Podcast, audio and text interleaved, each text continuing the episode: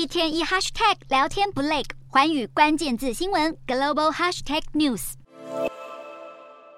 随着俄罗斯佣兵组织瓦格纳集团前往白俄罗斯，邻国纷纷升高边境的危机意识。在波兰上周宣布边境增派一万名士兵后，立陶宛十六号宣布，因为地缘政治态势，将关闭特雷维茨和舒姆斯克这两个过境点。受影响的边境交通将改道至梅迪宁凯检查站，这是立陶宛六个过境点中最大且检查设备最完善的一个。立陶宛国家边防局指出，白俄境内瓦格纳士兵数量可能达四千五百名，部分驻扎在立陶宛和波兰边界附近。另一个邻国拉脱维亚对于瓦格纳集团这颗未爆弹也不敢大意。拉脱维亚总统林克维奇斯本月前往边境勘察，随后国防部十五号宣布将部署军队协防与白俄接壤的边境，因为此前二十四小时内就出现九十六次非法移民试图越境的行为。随着白俄边境情势越趋紧张，美国赶紧出声安抚，称目前未侦测到瓦格纳集团对北约成员国的具体威胁。值得注意的是，英国国防部近日指出，瓦格纳集团金主可能已经换人。